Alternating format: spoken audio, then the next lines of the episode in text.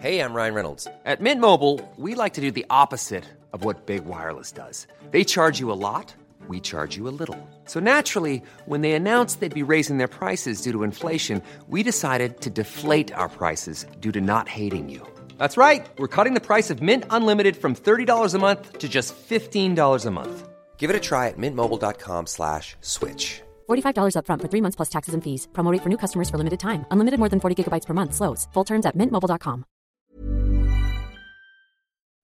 Bonjour à tous, il est 14h. Ravi de vous retrouver sur CNews. C'est la belle équipe. On commence comme d'habitude avec le journal. Nelly, c'est à vous. Bonjour Clélie, bonjour à tous. Et à la une, bien évidemment, cette nouvelle escalade entre euh, Russes et euh, Occidentaux.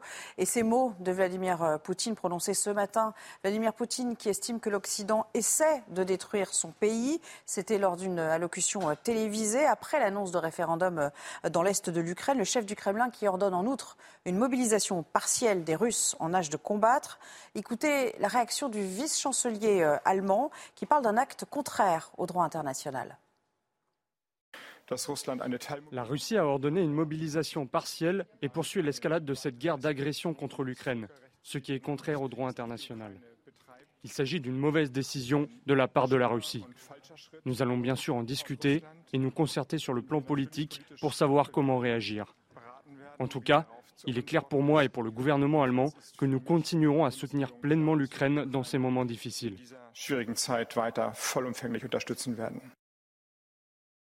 Borne s'entretient à Matignon avec les présidents de groupes parlementaires, l'objectif étant de déminer une session qui s'annonce plus que houleuse. Elle est prévue, je vous le rappelle, à compter du 3 octobre prochain. Euh, elle a passé en revue avec euh, ses différentes formations les sujets euh, les plus prégnants de la rentrée, dont celui des retraites. Écoutez le député du Puy-de-Dôme, Chassaigne. Quand on vient dans ce type de rencontre, on va avoir des précisions. On veut savoir, par exemple, est-ce qu'il y aura des amendements sur la loi retraite dans le cadre du PLFSS. Et là, l'impression qu'on a, c'est qu'on veut nous faire acheter un âne dans un sac. C'est-à-dire, on ne sait pas. On ne sait pas. On ne sait pas comment la question des retraites va être traitée. Sachez qu'un fleuriste de 26 ans a été euh, agressé jeudi dernier à coups de couteau par deux jeunes âgés de 18 et 19 ans. Il se trouvait avec trois amis euh, dans la file d'attente du euh, McDrive de Vélizy. L'auteur des coups de couteau a été condamné à deux ans de prison ferme avec mandat de dépôt et un an de sursis. Le troisième jour du procès du meurtrier de Julien Videlaine devant les assises de l'Oise. Il avait été tué en 2014 par le père de sa petite amie d'origine kurde qui a affirmé hier avoir perdu l'esprit à la vue de sa fille avec un, homme nu. Et aujourd'hui, on attendait le témoignage du meurtrier. Euh, Noémie Schulz, bonjour. Vous êtes en duplex du tribunal euh, à Beauvais. Euh, on parlait du témoignage de la fille, témoignage très poignant. et le meurtrier aussi est entendu aujourd'hui. Oui, cet après-midi, c'est l'interrogatoire de Muitine Uluk sur les faits qui lui sont reprochés. Un homme qui a manifesté euh, très peu d'émotion depuis le début du procès. Même ce matin, euh, quand vous l'avez dit, hein, sa fille Nesrine a passé plus d'une heure à pleurer à la barre, euh, rongée par la culpabilité. Elle a expliqué que tout ce qui était arrivé était de sa faute. Muitine Uluk est resté impassible aussi pendant les dépositions pourtant très émouvantes des proches de Julien Videlaine. Son père, d'abord, très digne à la barre quand il évoque ce fils formidable, toujours en train de rigoler, de raconter des blagues. Avec émotion, il raconte l'absence qui ronge la famille. On regardait les matchs de foot, il était là dans son fauteuil. Maintenant, il y a un vide. Il n'y a pas un jour où je ne pense pas à lui.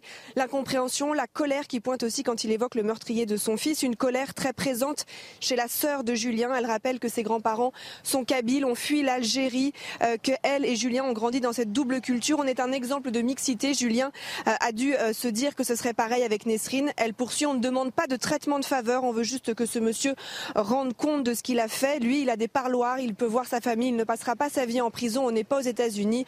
Nous, c'est à une tombe qu'on parle quand on va au cimetière. Merci beaucoup, chère Noémie, pour toutes ces précisions. Et puis sachez qu'un astronaute américain ainsi que deux cosmonautes russes doivent décoller ce mercredi en direction de la Station spatiale internationale. Ce voyage représente d'ailleurs un, rare signe de coopération en ce moment, en, pleine tension, vous le savez, liée à, l'offensive en Ukraine. Les images et le commentaire de Yann Effalé. Côte à côte dans la fusée, l'Américain Franck Rubio et les Russes Sergei Prokofiev et Dimitri Petlin. Depuis le début de la guerre en Ukraine, le spatial reste tant bien que mal un domaine de coopération entre Moscou et Washington. Il faut dire que sur l'ISS, l'énergie est du ressort américain. La propulsion stabilisation est gérée par les Russes. L'un ne peut se passer de l'autre. Rencontré à Paris, le patron de la NASA croit en la poursuite du projet. Uh, Il y a un nouveau directeur à Roscosmos, Yuri Borisov. Et entre lui et moi, il y a une relation professionnelle stable. Et c'est pareil entre les astronautes et les cosmonautes sur la station. Très professionnel. Very professional.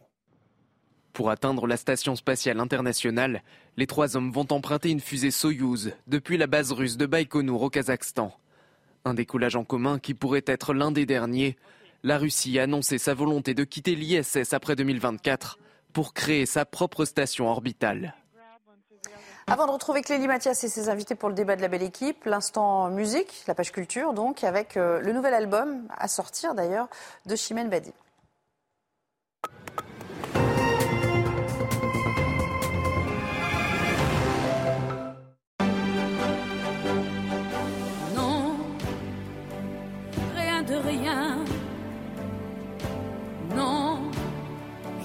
Regrette rien, ni le bien qu'on m'a fait, ni le mal, tout ça bien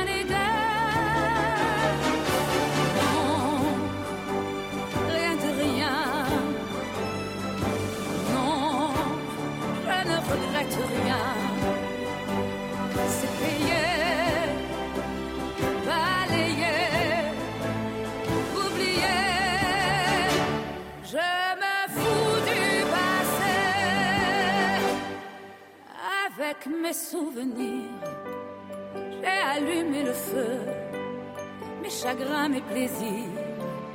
Je n'ai plus besoin de balayer les amours avec leur trémolo, balayer pour toujours.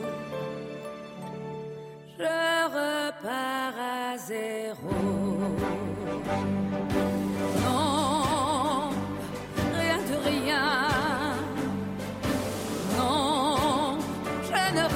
Rien, ni le bien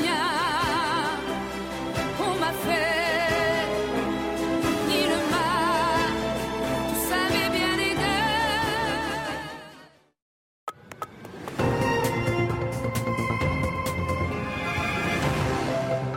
Après cet instant musical, bienvenue sur le plateau de la belle équipe, une belle équipe qui va être majoritairement consacrée au discours prononcé ce matin par euh, Vladimir Poutine, un discours, une, allocution enregistrée, diffusée à la télévision. Pour en parler, j'ai le plaisir d'accueillir Gérard Leclerc. Bonjour. Jean-Claude Dacier. Bonjour. Yvan Riffol, pour les membres donc de la belle équipe. Et également sur ce plateau, Harold Iman. Bonjour, soyez le bienvenu dans la belle équipe.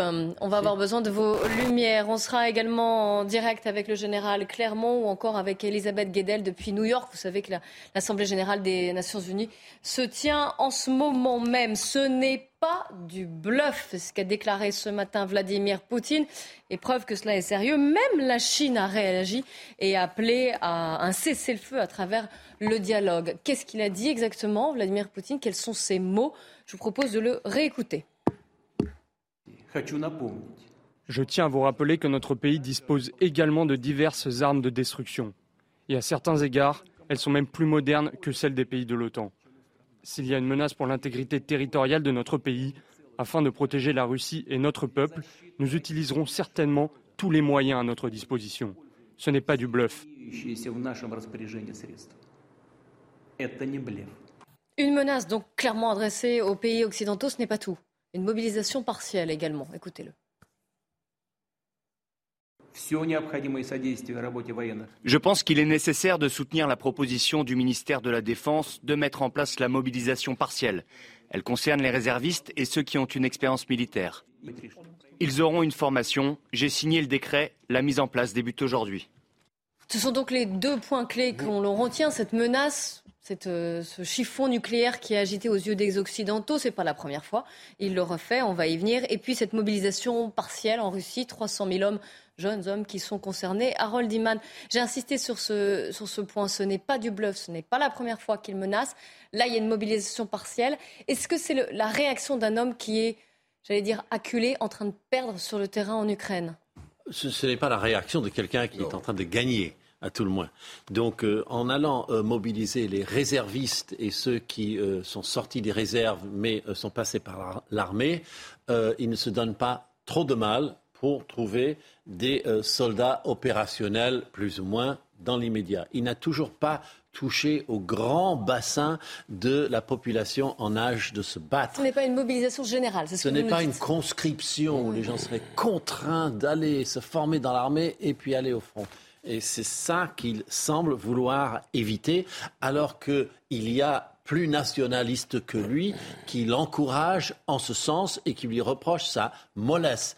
Donc, En faut- Russie, vous voulez dire En Russie même, oui, tout à fait. On pense à Dugin, était un peu quelqu'un de cette euh, mouvance, et ils existent. Mais bon, lui, il tient assez bien face à eux, et- mais il leur fait une petite concession. Mais qu'est-ce que vous voulez dire? Ça veut dire qu'il n'est pas encore allé assez loin C'est que là, il menace, mais il retient ses coups Oui. Qu'est-ce- quel est- Comment vous l'interprétez, vous ce C'est ça. ce je pense qu'il modère légèrement sa réaction. Donc c'est un mélange de menaces, mais aussi comme une espèce de petit courant de, retenue. Je me retiens encore un tout petit peu en ne mobilisant que les gens qui, sans conscrire, je prends les réservistes qui, eux, sont par définition mobilisables. Alors, vous avez un discours qui est plutôt euh, rassurant par rapport aux alarmistes. Vous avez vu quand même la réaction des Occidentaux, même la Chine, je le disais, hein, qui a dit oulala, attention. Gérard Leclerc, vous, comment avez-vous interprété ces mots de Vladimir Poutine à la fois comme une fuite en avant, une escalade quand même extrêmement dangereuse. Même je suis tout à fait d'accord avec Harold, il va pas quand même jusqu'au bout.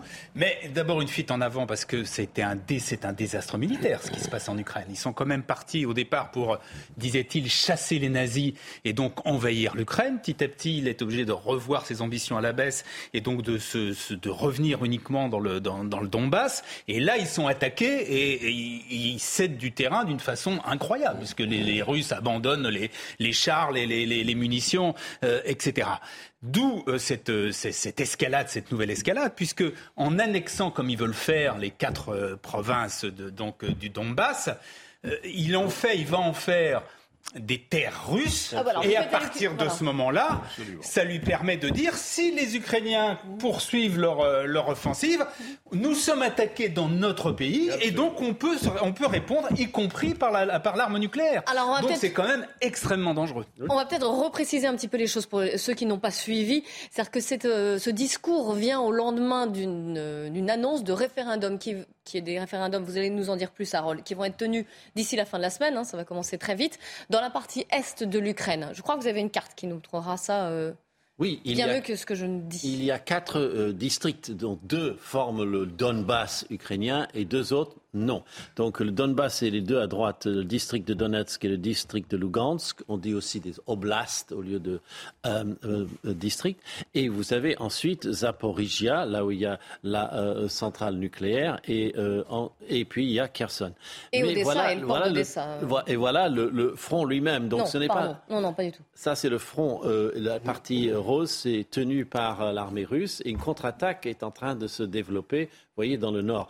Donc, euh, c'est un petit peu face à cette perte de territoire que soudainement, dans le timing, on déclare maintenant est le bon moment pour euh, faire ces référendums. Ces référendums qui, euh, où l'électorat, ce n'est que la partie résiduelle des habitants. La plupart sont partis.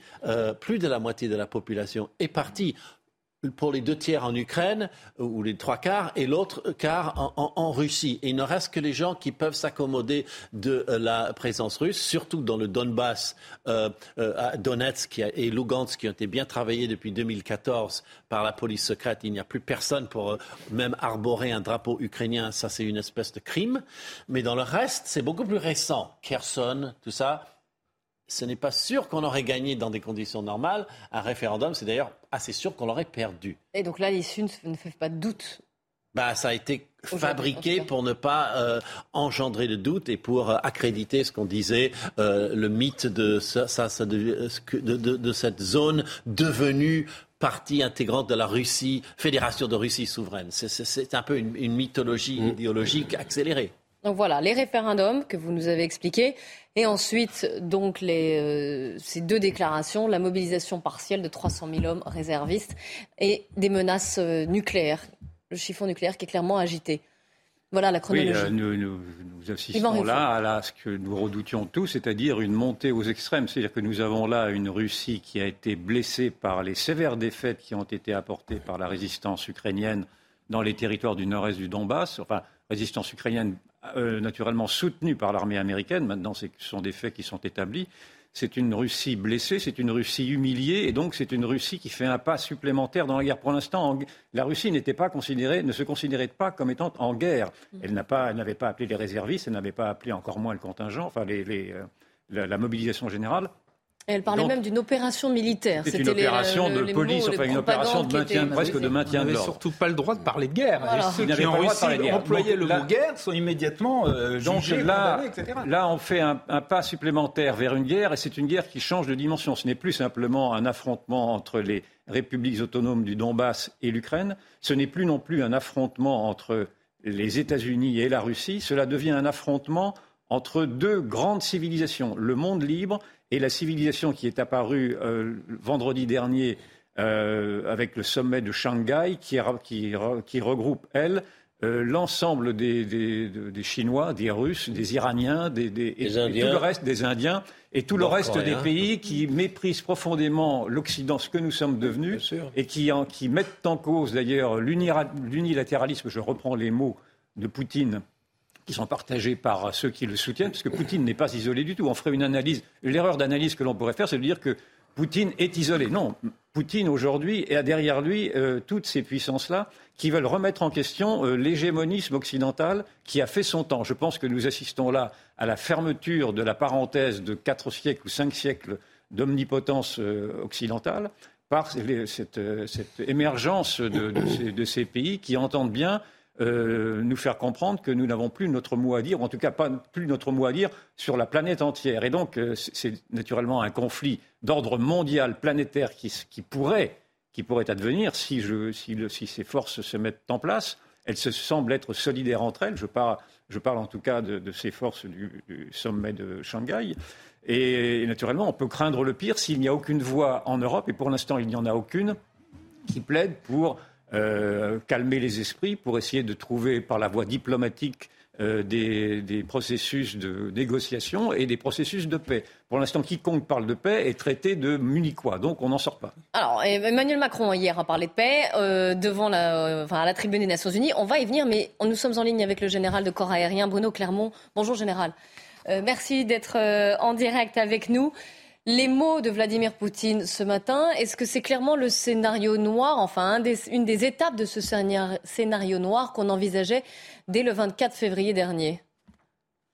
En tout cas, il y a une analyse, qui a été faite depuis le début du conflit, c'est que quelles que soient les intentions de Poutine, hein, que ce soit un envahissement facile de, l'Ukraine du 24 février ou ensuite la, guerre dans le Donbass qu'il a commencé à mener, il n'a pas assez d'hommes pour, pour tenir ses objectifs militaires. Donc le problème, il a, il a des problèmes le nombre de problèmes de l'armée russe est considérable. Mais aujourd'hui, on peut considérer que ce recours à la, mobilisation est effectivement un échec de la stratégie de Poutine. Et la difficulté, c'est que, on va, reparler de la mobilisation, qu'est-ce qu'elle peut apporter, mais la difficulté, c'est que progressivement, il se trouve dos au mur. C'est-à-dire qu'une fois qu'il aura, euh, que la mobilisation euh, des réservistes des 300 000 hommes sera efficace, ce qui, à mon avis, va prendre quand même pas mal de temps, il ne restera pas grand-chose, si ce n'est que la mobilisation générale, et là, derrière, il n'y a plus rien. S'il reste quelque chose, hein, c'est, je pense que les analyses qui ont été faites euh, par les différentes interventions sont très justes. Il reste le fait qu'en russifiant l'Ukraine, en augmentant la part russe de l'Ukraine, euh, il augmente le risque de menaces de représailles nucléaires pour euh, rééquilibrer la, difficulté qu'il a, puisqu'il est en position d'infériorité compte tenu de, la façon dont les Occidentaux mènent la guerre aux côtés des Ukrainiens, parce que les Occidentaux ne font pas euh, qu'armer les, les, les, Ukrainiens. On leur donnerait des armes. Euh, c'est pas sûr qu'ils arriveraient à faire ce qu'ils font aujourd'hui. Aussi, ils bénéficient de la totalité du renseignement américain, qui est le meilleur renseignement au monde, qui leur permet de savoir où est exactement chaque pièce d'artillerie, chaque char, chaque poste de commandement. Et c'est ça qui fait la différence. C'est l'armement et le renseignement qui fragilisent les Russes, qui ont un nombre de difficultés euh, auxquelles considérables, en fait, que l'on découvre. On s'attendait pas à ce que l'armée russe soit euh, dans une situation pareille, désorganisée, euh, démotivée, euh, incapable de tenir le terrain qu'elle a conquis, ce qui est paradoxal, parce qu'en réalité, elle a conquis finalement assez facilement les 20% du territoire ukrainien. Le seul endroit eu des batailles dures, le, c'était les batailles autour de Lugansk hein, pour l'annexion de l'oblast de, de Lugansk. Euh, Donetsk, elle n'y arrive pas, donc elle est en difficulté. Et aujourd'hui, le risque, effectivement, est qu'elle recule. Et si elle recule, c'est la défaite de Poutine. Je rappelle une chose qui est importante, et, je pense qu'on doit avoir ça en tête. Lorsqu'on a interrogé, le Congrès a interrogé la directrice nationale du renseignement américaine, Avril Haines, ça devait être au mois de mai, euh, sur les options possibles d'un recours à l'arme nucléaire par, Poutine. Elle a, précisé qu'il n'y avait que deux cas dans lesquels, effectivement, ça pouvait être un risque. Premier cas, c'était la défaite de la Russie. Et la défaite de la Russie, on se rend compte qu'elle n'est pas du tout impossible, même si ça peut prendre encore beaucoup de temps. Et le deuxième cas, qui est lié au premier, ça serait un changement de régime en Russie, parce qu'effectivement, euh, il est possible que. Alors, moi, je ne sais pas trop ce qui se passe à l'intérieur de la Russie. Euh, Peut-être des intervenants savent mieux ce qui se passe à l'intérieur de la Russie, mais il n'est pas possible que dans ces conditions, ça ne bouge pas. Rappelons que la dernière fois que la population russe a été engagée sur un théâtre d'opération, c'était l'Afghanistan. Et le sud de l'Afghanistan reste terrible pour les Russes. Clairement, j'espère que vous allez me pardonner cette expression un peu facile, qu'on a déjà utilisée d'ailleurs, mais est-ce que là, il s'agit, après ces mots de Vladimir Poutine, d'un tournant, d'une bascule dans ce, conflit? C'est évidemment une bascule. C'est un, conflit à bascule. C'est ce que les, militaires appellent le, mission creep, c'est-à-dire la, nécessité opérationnelle fait qu'on monte en gamme. Et aujourd'hui, Poutine ne peut ni gagner ni perdre cette guerre. Euh, en tout cas, dans son esprit, il est hors de question qu'il la perde. Il fera tout pour pas la perdre. L'étape qu'il a choisie, c'est la mobilisation. 300 000 hommes, je précise quand même que ça va être très compliqué. La Russie, c'est 17 millions de kilomètres carrés. Il s'agit, euh, c'est une chose, une Russie qui n'est pas très bien organisée administrativement. Euh, euh, rassembler 300 000 hommes à travers ce territoire immense, les armer, les envoyer sur le front, ça va prendre beaucoup de temps. Et c'est ce temps, en fait, que les Ukrainiens vont, utiliser pour continuer leur progression et continuer à mettre de la pression sur, sur l'armée russe je, rappelle ce qui était dit, mais très bien dit, je vais le dire euh, peut-être moins bien que, les intervenants précédents. Euh, l'affaire de l'annexion euh, des territoires occupés, c'est majeur puisque ça va donner des prétextes à, Poutine pour, mener des actions de représailles en cas d'attaque occidentale trop marquée, c'est-à-dire de, continuer le soutien occidental à l'armement et au renseignement fourni aux Ukrainiens pour utiliser la dernière arme qu'il a, hein, le dernier recours. D'ailleurs, L'arme nucléaire, c'est le dernier recours. Moi, depuis le début, je dis qu'il n'y a pas de risque d'arme nucléaire. Le risque d'arme nucléaire a bien été d'usage, a bien été identifié par les Américains. Ils savent très bien euh, jusqu'où ça peut se passer. Euh, euh, Poutine ne bluffe pas, Poutine joue au poker, il met la pression sur tout le monde. la réponse des Occidentaux va être très difficile, même si je pense que la question de l'annexion des territoires occupés ne veut rien changer. Ce n'est pas la Crimée, mais je rappelle quand même que concernant la Crimée, il y a eu très peu d'attaques ukrainiennes sur la Crimée, et la, seule attaque ukrainienne d'envergure a eu lieu euh, au, milieu de l'été, et, les Ukrainiens ont, nié au départ qu'ils en étaient responsables, et on a reconnu il y a simplement quelques jours le fait que c'est eux qui avaient euh, frappé avec des missiles et des roquettes euh, un terrain d'aviation qui a fait des dégâts très sérieux sur, dans, les installations russes en Crimée. Donc voilà la situation, elle est effectivement très inquiétante. Merci beaucoup. Elle est inquiétante, mais vous le dites, il reste encore, il y a, quand même un peu, de, un peu de marge avant que le pire ne se dessine, heureusement. Euh, deux informations, les annonces de Poutine sont un acte de désespoir. C'est euh, le chancelier Olaf Scholz qui vient de le déclarer. Et une autre petite information qui vous intéressera certainement, général d'ailleurs, il y a une ruée sur les billets d'avion pour quitter la Russie à la suite donc, de cette annonce de mobilisation partielle. On va continuer d'en parler sur CNews, alors restez bien avec nous, on marque une courte pause.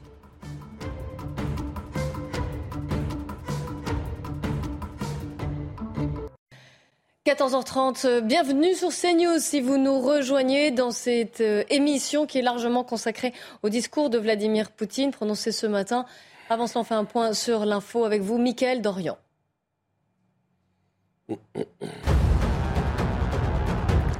Ruée sur les billets d'avion en Russie depuis l'annonce par Vladimir Poutine d'une mobilisation partielle des réservistes pour renforcer les troupes russes en Ukraine. Les ventes de billets d'avion pour quitter le pays ont explosé.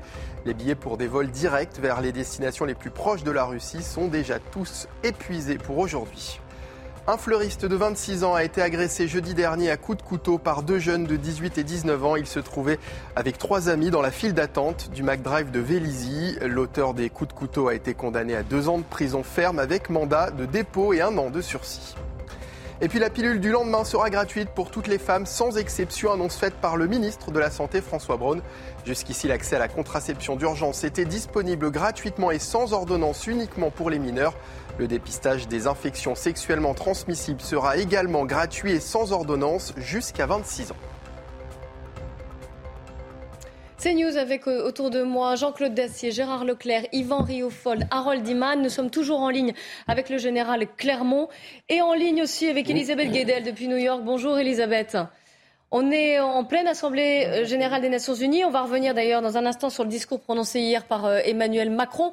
On attend d'ici allez, environ deux heures le discours de Joe Biden qui va forcément réagir aux annonces de Vladimir Poutine ce matin. Qu'est-ce qu'il peut dire?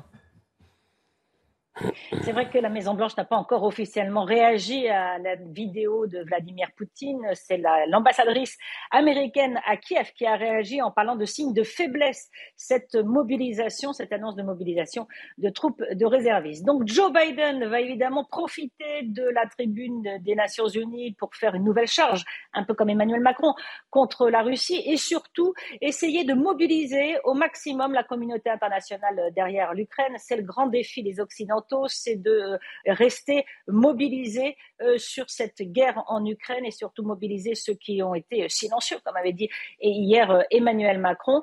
il va lancer un appel plus large au respect de l'ordre international établi par la Charte des Nations Unies. Et puis aussi, il compte montrer que l'Occident n'oublie pas les pays qui ont besoin d'aide, qui sont touchés par cette guerre en Ukraine. Il devrait annoncer un nouveau soutien aux pays qui font face à des pénuries euh, alimentaires euh, dues donc en, partie à cette guerre. Et puis euh, surtout, ce qui préoccupe Washington, c'est le risque nucléaire. Mais là, Joe Biden en parlera particulièrement lors de sa rencontre bilatérale avec Emmanuel Macron, donc dans la soirée pour la France, au moment où Volodymyr Zelensky, lui, interviendra à la tribune de l'ONU, pas, pas physiquement, mais par une vidéoconférence. Il parlera évidemment du risque nucléaire lui aussi. Oui, c'est un gros sujet évidemment aux, États-Unis, on le comprend bien. Et euh, vous nous direz hein, sur ce, ce qu'il filtre, ce qui sort de cet entretien bilatéral entre Emmanuel Macron et euh, Joe Biden. J'aimerais d'ailleurs revenir, et vous l'avez mentionné, euh, Elisabeth Guedel, sur ce discours tenu hier à la tribune des Nations Unies d'Emmanuel Macron, un discours au ton plus, j'allais dire, poussé, forcé, plus va-t-en guerre, entre guillemets, mais dans un autre sens. Emmanuel Macron, d'habitude, dans les même c'est de, rigueur. Quand on tient un discours aux Nations Unies, le ton est, généralement plus polissé. Hier, Emmanuel Macron a haussé le ton. Il a visé certains pays. Elisabeth y a fait référence. Je vous propose de l'écouter. Qui peut ici défendre l'idée que l'invasion de l'Ukraine ne justifiait aucune sanction? Lequel d'entre vous Lequel d'entre vous pourrait considérer que le jour où quelque chose de semblable, fait par un voisin plus puissant, lui arrivait, le silence de la région et du monde serait la meilleure des réponses. Qui peut le soutenir? Qui peut croire qu'il suffirait que la Russie remporte cette guerre pour que nous passions à autre chose? Personne. Emmanuel Macron, qui, Jean-Claude Dacier, a appelé à de nouvelles coopérations, qui a un peu fustigé le silence de certains. Je vous rappelle quand même que la Chine a réagi là, hein, après les mots de Vladimir Poutine, en disant il faut appeler, il faut un cessez-le-feu à travers le dialogue. Jean-Claude Dacier. Bon, je pense que Macron, il est comme chacun, il cherche euh, quelle pourrait être euh, la solution, comment sortir de ce piège redoutable qui menace, je dirais pas la paix du monde, soyons mesurés, mais euh, bon, nécessité Les pour quand même beaucoup. Non, je crois pas. Je crois pas qu'on en, en soit là, mais il faut quand même être prudent. Puis je fais peut-être preuve d'un optimisme déplacé. C'est en tout cas mon point de vue. Euh, que Macron euh, essaie d'élargir au maximum, il est dans son rôle, le front anti-Poutine, anti-russe. ça, ça me paraît en effet euh, louable et justifié. Je ne sais pas s'il y parviendra. Mais moi, ce que je voudrais dire tout de suite, c'est que j'attends, comme chacun, j'imagine, chacun d'entre nous, j'attends avec impatience et une certaine fébrilité quand même le discours de M. Joe Biden. Quel va être son niveau À quel niveau va-t-il se placer Quel va être son ton Quelle va être globalement la réaction de l'Amérique? Parce que je veux bien que l'Occident soit menacé dans ce qu'il a de plus profond et qui domine le monde depuis des années et des années, mais s'il y a quelque chose qui me paraît évident, c'est la domination de l'Amérique dans sa qualité de fournisseur d'armes. Le succès de l'Ukraine, je ne mets pas du tout en cause la qualité des résistants et le courage des, soldats euh, euh, ukrainiens. Ce qui est sûr, c'est que l'Amérique est en train de faire notre démonstration, et ça date pas d'aujourd'hui. Un, la CIA sur les renseignements et de la fourniture de matériel militaire d'une qualité exceptionnelle par l'Amérique montre que l'Amérique n'a pas dit son dernier mot et qu'elle a encore la capacité de démontrer, elle est en train de ridiculiser. Gardons le, la mesure de pas de ridiculiser l'armée russe, en tout cas de lui faire le plus grand mal. Le succès des Ukrainiens, courage des soldats, plus fourniture des armements américains, plus renseignement de la CIA donnent les résultats que nous avons sur le terrain. Je dirais même, là je m'avance peut-être un peu, que l'Amérique envoie un message non pas subliminal, assez clair à la Chine. Vous voulez essayer de regarder ce que vous pouvez faire avec Taïwan, regardez ce que nous, nous pouvons faire si vous, si vous prenez le risque chinois d'aller attaquer Taïwan, même sans envoyer de boy sur le terrain, on est capable, grâce à notre capacité et à, la qualité de nos armements de vous créer des difficultés énormes, comme nous sommes en train de le faire avec les Russes. C'est un discours à double, je ne sais pas si, tu es d'accord avec moi, c'est un discours à double détente, à la fois qui démontre l'incroyable supériorité du matériel militaire américain, encore une fois, je ne veux pas sous-estimer le courage de ceux qui s'en servent. C'est l'addition des deux qui fait que, mais ça compte d'une manière considérable dans l'issue du problème. Mais Gérard avait raison. Il y a euh, dans ce référendum précipité. Vous vous rendez compte qu'on va voter après-demain. Et ils, vont vite pour organiser des référendums dans ces pays, mais ça veut dire, et Gérard et le, colonel l'a dit tout à l'heure, le général l'a dit tout à l'heure, euh, ça veut dire qu'ils sont russes, Très certainement. Il m'étonnerait qu'il y, ait des mécomptes et des surprises dans ces scrutins, que le 27 septembre au soir, ou le 28 en mettant les choses au pire, ces territoires deviendront des territoires russes. Si l'Ukraine continue d'attaquer ces territoires devenus russes, euh, je ne sais pas trop ce qui arrive. Donc on est dans une situation qui est très inquiétante à l'évidence. Euh, Volodymyr Zelensky à l'instant dit ne pas croire à l'utilisation d'armes nucléaires par Moscou. Moi non, plus. moi non plus. Euh, Jean Leclerc, Yvan Riffol, puis On peut se faire peur. Il faut essayer de ne pas y croire, mais il y a quand même la menace, on ne sait jamais. Après, que, bon, euh, deux choses. C'est pas l'Occident qui est attaqué dans l'affaire, c'est les règles internationales, le droit international c'est, dire, l'idée d'un pays qui envahit un autre pour chasser le gouvernement, etc. C'est le refus, c'est le rejet de tout ce qui fait les règles internationales, qui fait qu'on vit à peu près en paix, c'est-à-dire l'intégrité des territoires, la souveraineté des territoires, etc. Donc c'est intolérable. Il faut rappeler, il faut redire, il n'y a pas les torts ne sont pas partagés, tous les torts sont du côté de Poutine. Deuxièmement, comme l'Amérique en, deuxièmement, Irak. deuxièmement, ce n'est pas. oui, mais l'Amérique en Irak. Non, justement.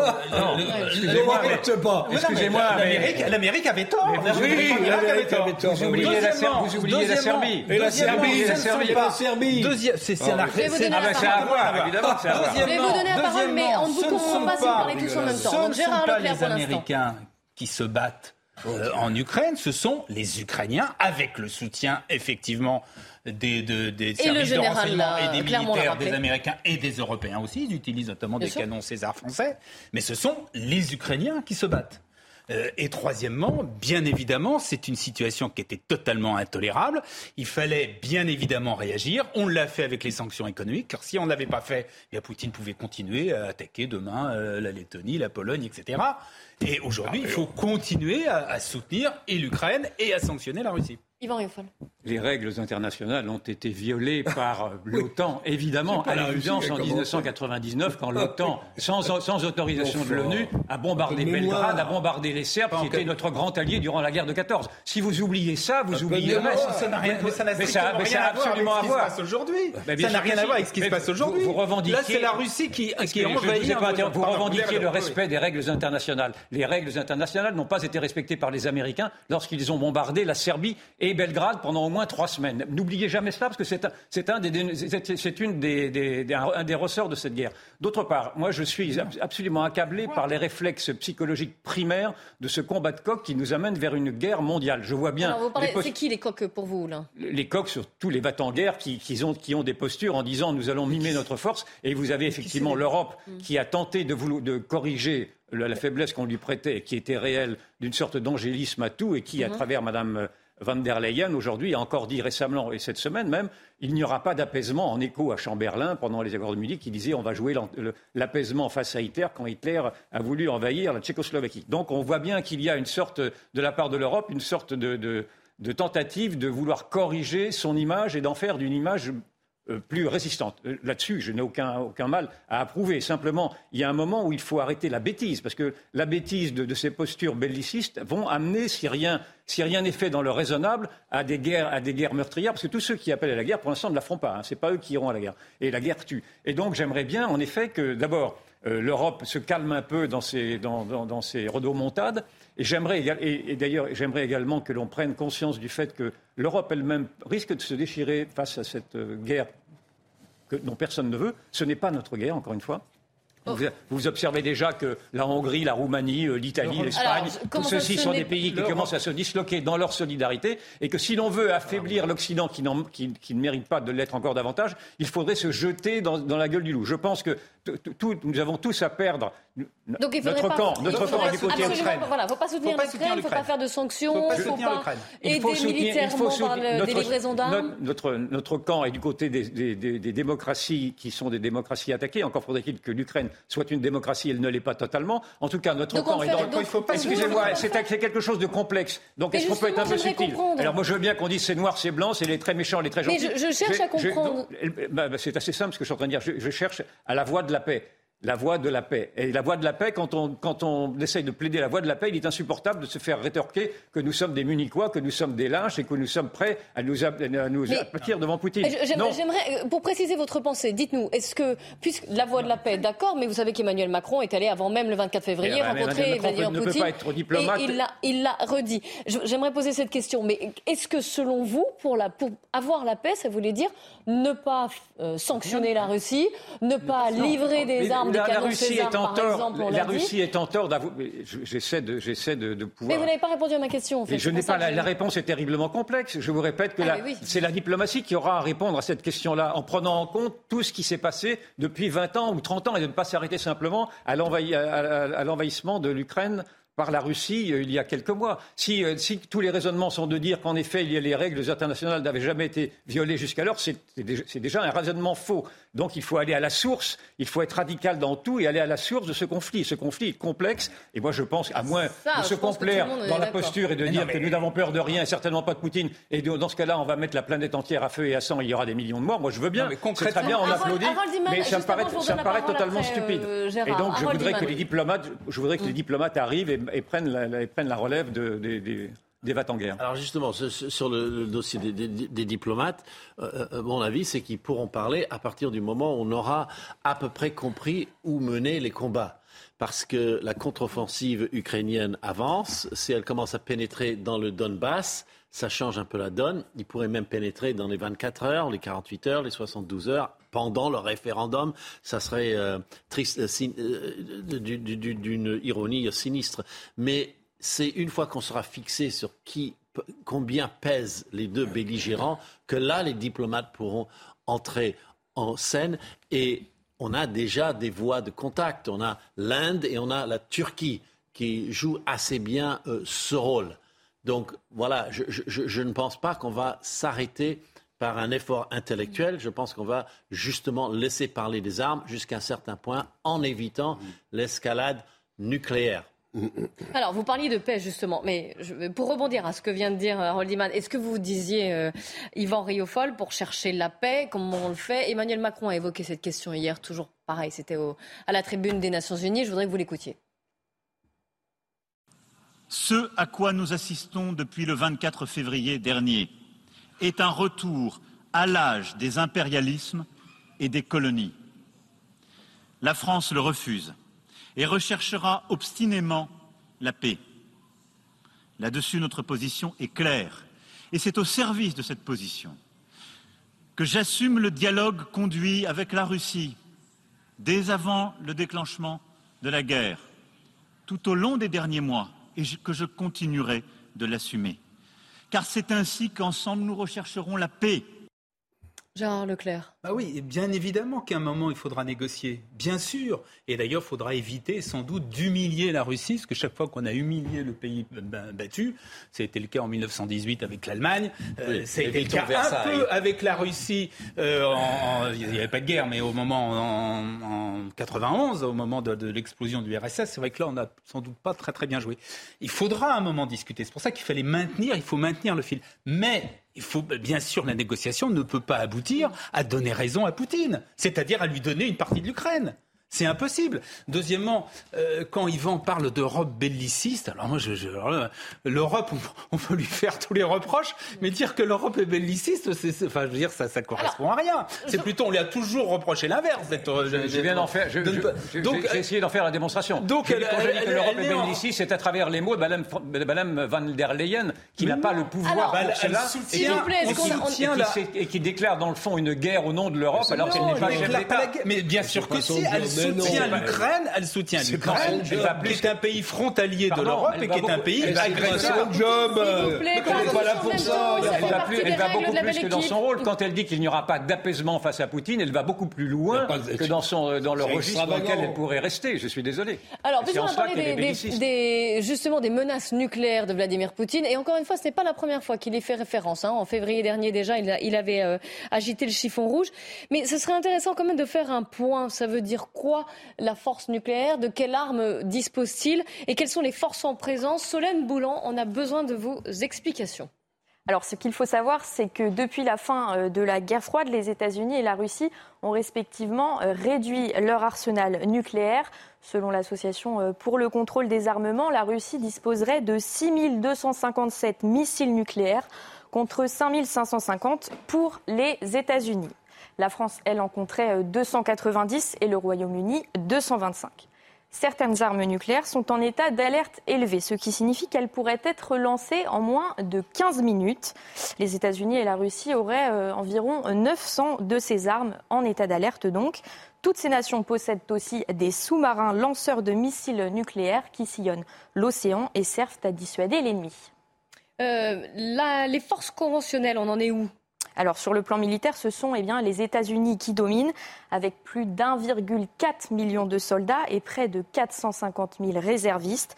Une flotte aérienne colossale, hein, 13 000 appareils de combat et de transport, plus de 6 600 tanks et 1 300 missiles.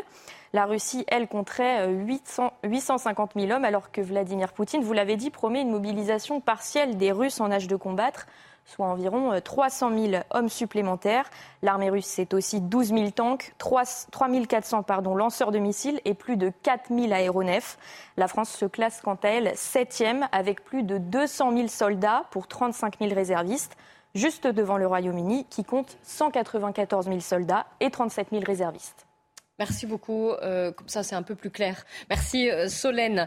Le général Clermont est peut-être encore avec nous, je l'espère, mais comme vous l'avez vu, nous avons quelques petits soucis techniques.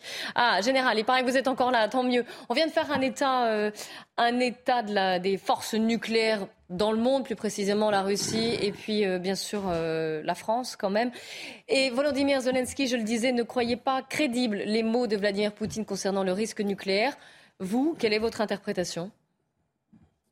Dans, toute la, la, présentation qui a été faite, il manquait des armes qui sont euh, extrêmement importantes et qui sont seulement, certainement celles qui sont concernées par le discours de Vladimir Poutine. Ce sont les armes nucléaires tactiques, hein, qui elles ne font l'objet d'aucun traité et d'aucune limitation. Il y en a plusieurs milliers dans l'armée américaine, il y en a plusieurs dizaines de milliers dans l'armée russe. Donc c'est quoi une arme nucléaire tactique? C'est une arme nucléaire qui va chercher un effet militaire. On n'est pas dans la dissuasion, on n'est pas dans la, stratégie de la terreur dans laquelle des pays peuvent se détruire, donc se neutralisent avec la dissuasion la dissuasion continuera à fonctionner. Je pense qu'il ne faut pas que les, Français s'inquiètent de ce sujet-là. On ne parle pas d'une guerre nucléaire dans laquelle la France s'est entraînée, on parle de l'usage à des fins militaires et psychologiques d'une arme nucléaire tactique, en soulignant le fait que ça n'a jamais été fait. Comme ça n'a jamais été fait, on peut, s'imaginer que euh, on sait que ça commencera, on ne sait pas quand ça s'arrêtera. Mais c'est plus une arme qui va chercher des effets militaire et psychologique euh, pour arrêter les combats plutôt qu'une arme qui va euh, embraser le monde et, lancer la dissuasion. La dissuasion nucléaire fonctionne, elle protège la France, elle protège les États-Unis, elle protège l'OTAN. L'intérêt de Poutine aujourd'hui, comme c'est l'intérêt de Poutine depuis le premier jour, c'est que l'OTAN ne rentre pas en guerre directe. Il, ne gagnera jamais une guerre contre l'OTAN, mais c'est impossible. Le rapport de force est très largement supérieur aux forces de l'OTAN, donc il, met de la pression, il rappelle quand même son statut de puissance nucléaire il demande à être respecté et il oblige les Européens à se positionner par rapport à cette menace nucléaire plutôt tactique. Je rappelle quand même que aussi, c'est important, les États-Unis ont réagi puisqu'ils ont annoncé à plusieurs occasions, et Biden l'a réitéré il y a quelques jours, le fait qu'en cas d'utilisation de ces armes, il n'a pas précisé chimique ou nucléaire, mais on peut imaginer que c'est valable pour les deux, en tout cas nucléaire en particulier, il y aura une réponse des États-Unis. Une réponse qui n'est pas précisée, mais la seule réponse qu'on puisse imaginer, parce que j'en vois pas d'autres qui auraient une efficacité réelle, c'est une frappe de représailles euh, des États-Unis, de l'OTAN, des États-Unis et des partenaires euh, sur les Russes, a priori plutôt en, Ukraine, éventuellement en Crimée, certainement pas en Russie. donc là, ça serait la difficulté, c'est qu'à partir du moment où on émet des menaces côté russe et on émet des menaces du côté américain, ben, lorsque les choses se produisent, qu'est-ce qu'on fait? On, les met à exécution, ces menaces, on les met pas à exécution. C'est dans cette espèce de discours euh, nucléaire stratégique qui est en train de monter, qui rend la tension un peu plus compliquée, sachant que Poutine, hein, à différence de, il n'est pas comme les autres, hein, il n'est pas comme Khrouchtchev, euh, il n'est pas comme Mao, il y a eu plusieurs crises nucléaires depuis 1945, euh, à plusieurs occasions sur plusieurs théâtres du monde, elles sont toutes terminées par la diplomatie, par le recul des agresseurs. Là, le cas de Poutine est un peu différent, il, se trouve, il peut se trouver le dos au mur, il sait que son régime est mis en cause, s'il n'a pas d'autre solution que de recours à l'arme nucléaire pour tenter de sauver son régime, il n'est pas impossible qu'il le fasse avec toutes les conséquences que l'on ne connaît pas, puisque ça s'est jamais produit euh, dans l'histoire des, guerres, euh, des guerres modernes, en tout cas des, guerres euh, dans le monde nucléaire, c'est-à-dire le post-1945 deux questions. Déjà, puisqu'on a, du mal, nous, en tant que non-militaires, de savoir exactement cet, usage des armes, qu'est-ce qu'elle signifie exactement? Vous avez précisé le terme d'armes nucléaires tactiques. Qu'est-ce que c'est À quoi ça ressemble euh, Quel serait leur impact On a besoin de petites précisions, on va dire, militaires et d'ordre technique. Ça, c'est la première chose. Deuxième chose, parce que je, vous donne les deux questions, parce que j'ai l'impression que vous avez du mal à, à m'entendre. on vient d'avoir la réaction de la Maison-Blanche au discours de Vladimir Poutine. Washington qui prend au sérieux la menace de Poutine et dénonce une rhétorique irresponsable, je cite. Alors sur la réaction de Washington, elle est tout à fait, euh, elle est tout à fait normale et justifiée. C'est le minimum qu'il puisse faire. Je pense que tout ce que dit Poutine doit être pris au sérieux. Euh, il a, c'est un joueur de poker, mais euh, il, a, il a des atouts dans sa manche et il les utilise. Si on revient à la définition des armes nucléaires tactiques, ce sont des armes de faible puissance, c'est-à-dire que quelques kilotonnes, euh, comparé à des armes nucléaires stratégiques qui sont quelques mégatonnes. Hein, la dissuasion stratégie, la dissuasion nucléaire, c'est le fait que les pays se menacent de la destruction totale, qui fait que dans tous les cas, ils ne peuvent, ils l'utiliseront pas. Donc le but de la dissuasion nucléaire, c'est de ne pas, être utilisé. Maintenant, le nucléaire tactique qui n'a jamais été utilisé, il est là pour faire la différence sur le terrain militaire. Mais comme c'est également une arme à effet nucléaire qui n'a jamais été utilisée, on, ne sait pas si ça ne peut pas déclencher un engrenage euh, qui, cet engrenage conduisant à la mise en œuvre d'armes nucléaires, y compris d'armes nucléaires stratégiques. Donc euh, évidemment, il serait vraiment préférable, il est même indispensable euh, que Poutine ne, ne, recourt jamais à l'usage du nucléaire tactique. Ça serait un, un, un, tremblement de terre considérable et des conséquences qu'on n'est pas capable de Général, je suis obligé de vous couper, mais vous restez évidemment avec nous. On poursuit cette émission et on reviendra sur cette euh, définition parce qu'on a beaucoup de questions, notamment sur les effets qui ont, que pourraient avoir ces armes nucléaires euh, tactiques. A tout de suite sur CNews. Bonjour à tous, il est 15h, soyez les bienvenus sur CNews. Dans un instant, nous allons reprendre notre débat. Avant cela, les infos, Nelly Denac. bonjour Clélie, bonjour à tous. Et à la une, évidemment, ce changement de ton et cette nouvelle escalade entre Russes et, Occidentaux. L'Occident qui, selon Vladimir Poutine, essaie de détruire son euh, pays. C'était lors d'une allocution euh, télévisée euh, au moment de l'annonce de référendum dans l'Est de l'Ukraine. Il a annoncé également à cette occasion une mobilisation partielle des Russes en âge de combattre. Et de fait, il appelle déjà plusieurs dizaines de milliers de, réservistes. Réaction immédiate des Américains. Sur Twitter, l'ambassadrice américaine Bridget Brink a réagi euh, en, qualifiant de signe de faiblesse et d'échec de la part de, Moscou ces euh, nouvelles déclarations. Elle assure d'ailleurs que les États-Unis ne reconnaîtront jamais la revendication russe sur un, territoire prétendument euh, annexé. Et puis, il y a quelques minutes, on a appris que les États-Unis prenaient néanmoins la menace nucléaire proférée par Vladimir Poutine au sérieux. On attend évidemment que Joe Biden s'exprime à la tribune de l'Assemblée générale des Nations unies. Ce sera dans euh, une heure et demie environ. À la une également, et plus près de nous, ce rapport rempli de témoignages qui est sorti euh, de la CIVIS, c'est la commission indépendante sur l'inceste et les violences sexuelles faites aux enfants. Un an, jour pour jour, après euh, le début des récoltes de témoignages, le gouvernement a décidé de mettre en place de nouvelles mesures détaillées par Maureen Vidal. Ensemble, sortons du silence. Depuis un an, la CIVIS récolte des témoignages de victimes d'inceste. Elle a sorti aujourd'hui un rapport de plus de 16 400 témoignages et demande à présent des mesures supplémentaires. 73% des plaintes font l'objet d'un classement sans suite. Ceci doit amener à une remise en question de toute la chaîne, depuis le repérage des violences sexuelles jusqu'à la décision judiciaire. Des préconisations de la Civise prises en compte par le gouvernement, puisqu'aujourd'hui, de nouvelles mesures concernant l'inceste et les violences sexuelles faites aux enfants ont été annoncées. Parmi elles, une modification législative qui permettra un retrait de principe de l'exercice d'autorité parentale en cas d'inceste, l'accompagnement de l'enfant tout au long du processus pénal par les associations d'aide aux victimes, ou encore la création d'une cellule de conseil et de soutien pour les professionnels qui reçoivent les témoignages d'enfants victimes.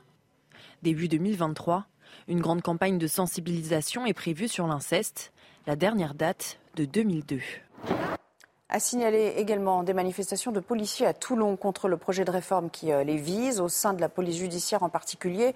On voit d'un très mauvais œil euh, ce euh, texte. Il prévoit de placer tous les services de police sous la tutelle d'un seul directeur départemental de la police nationale. Je vous propose d'écouter cette réaction.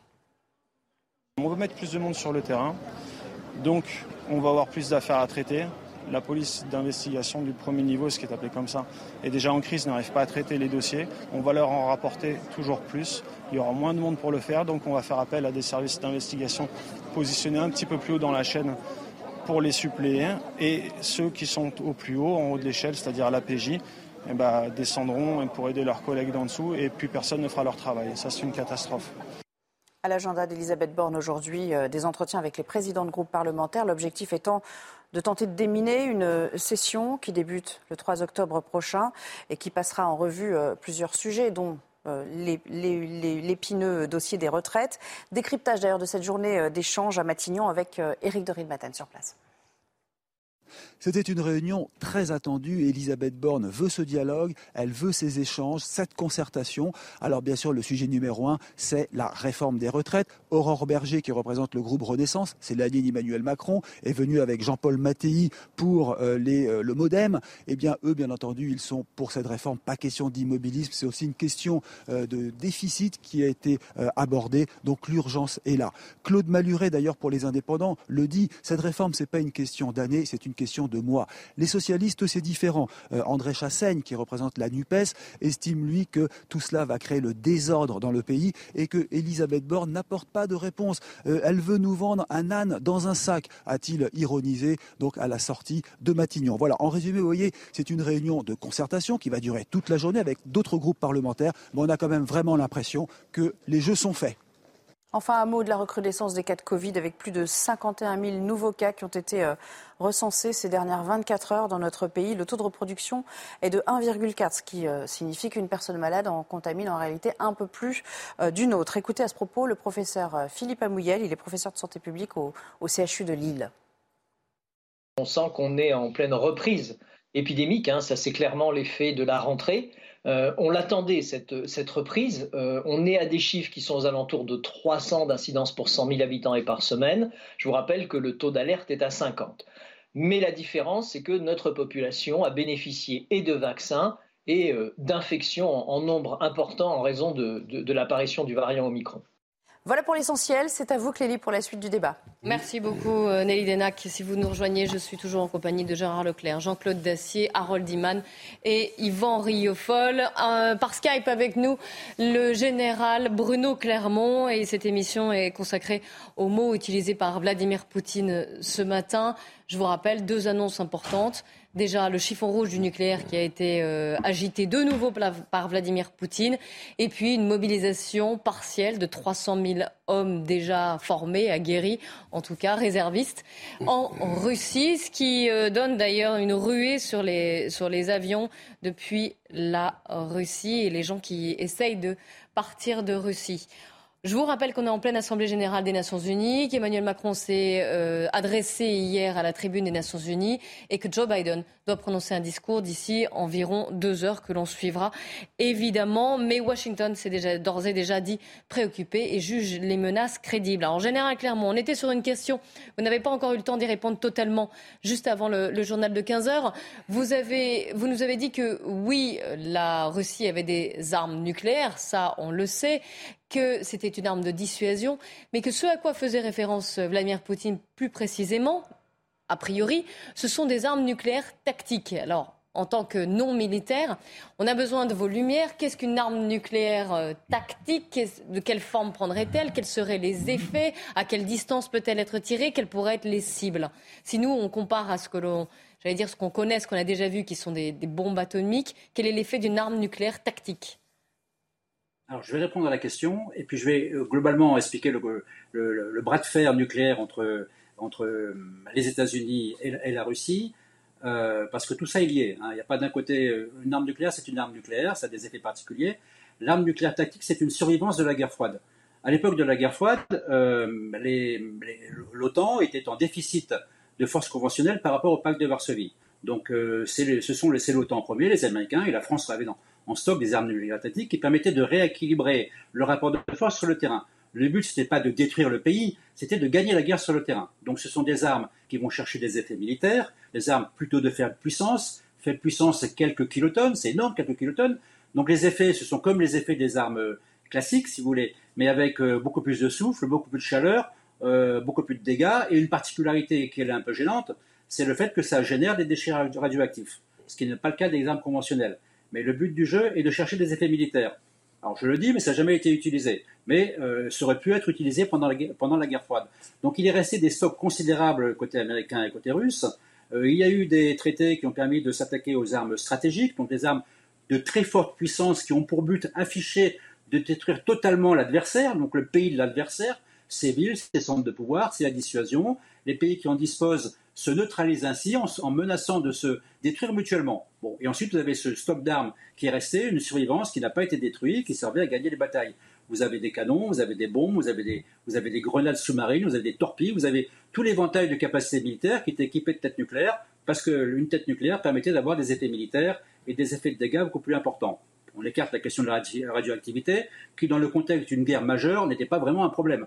Aujourd'hui, on voit bien que la situation n'est pas du tout le cas dans le cadre de la guerre en Ukraine. Donc, euh, en fait, Poutine envoie deux messages aux Américains quand il brandit l'arme nucléaire. Il rappelle qu'il dispose d'armes nucléaires stratégiques que les Américains n'ont pas. Vous vous souvenez, ce sont ces fameux missiles Satan 2 là qu'on avait présentés, qui, euh, sont des, planeurs hypersoniques avec des têtes nucléaires qui permettent de, rebondir sur les couches de l'atmosphère et de, et de faire le tour de la Terre en quelques minutes. Euh, ça, les Américains n'en ont pas et ne peuvent pas les intercepter. Mais, malgré tout, ça rentre dans la logique de la dissuasion. Se faire détruire par un missile hypersonique ou par un missile balistique, il n'y a pas de différence. Donc on est dans ce jeu de rapport de force entre la, entre la Russie et les États-Unis. Maintenant, en ce qui concerne euh, le théâtre ukrainien en particulier, euh, l'usage d'une arme nucléaire de faible puissance pour marquer psychologiquement l'adversaire sur des objectifs plutôt militaires. Hein. Quel serait un objectif militaire en Ukraine Un terrain d'aviation Un regroupement de forces? C'est pas du tout impossible, évidemment. Il y aura des conséquences majeures parce que ça n'a jamais été fait dans l'histoire de la guerre. Qu'il y a la question des retombées radioactives qui sont quand même gênantes. Mais ça sera aussi pour la Russie, et ça c'est important, un moyen de rappeler que c'est une puissance nucléaire et que elle, a donc une capacité de destruction qui mérite que, quand elle dit euh, vous ne vous occupez pas de mes affaires, euh, il vaut mieux pas s'occuper de ses affaires.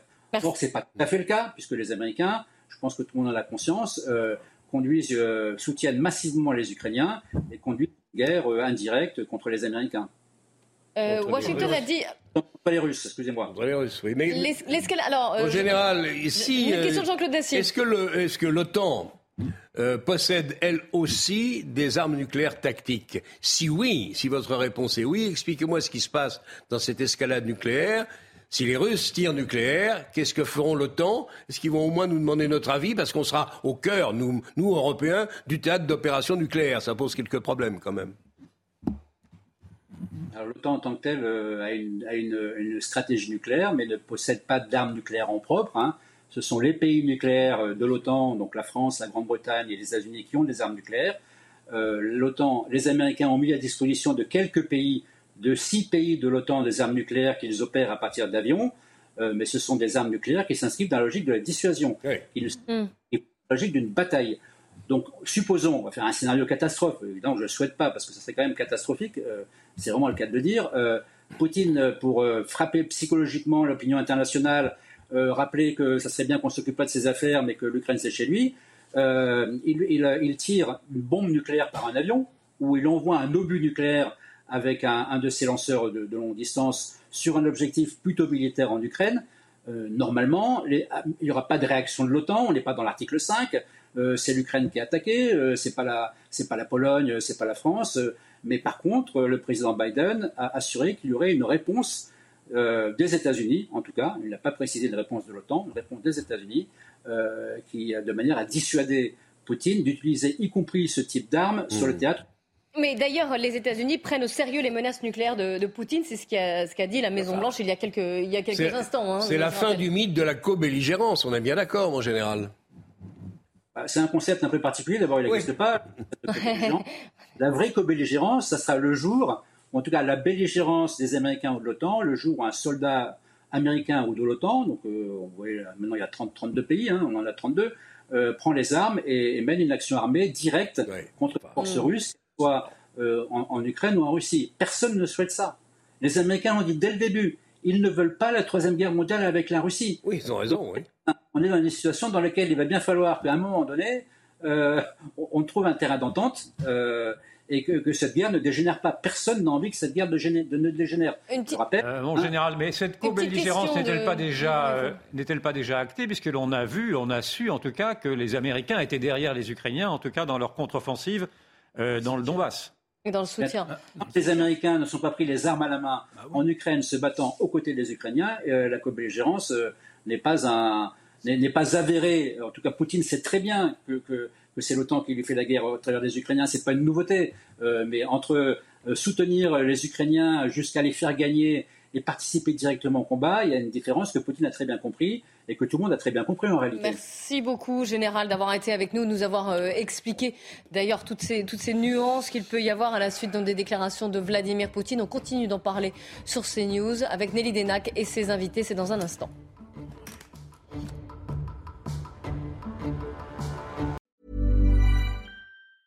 Hey, it's Danny Pellegrino from Everything Iconic.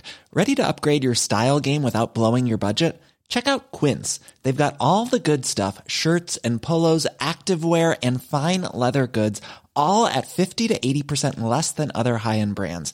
And the best part? They're all about safe, ethical, and responsible manufacturing. Get that luxury vibe without the luxury price tag. Hit up quince.com slash upgrade for free shipping and 365 day returns on your next order. That's quince.com slash upgrade.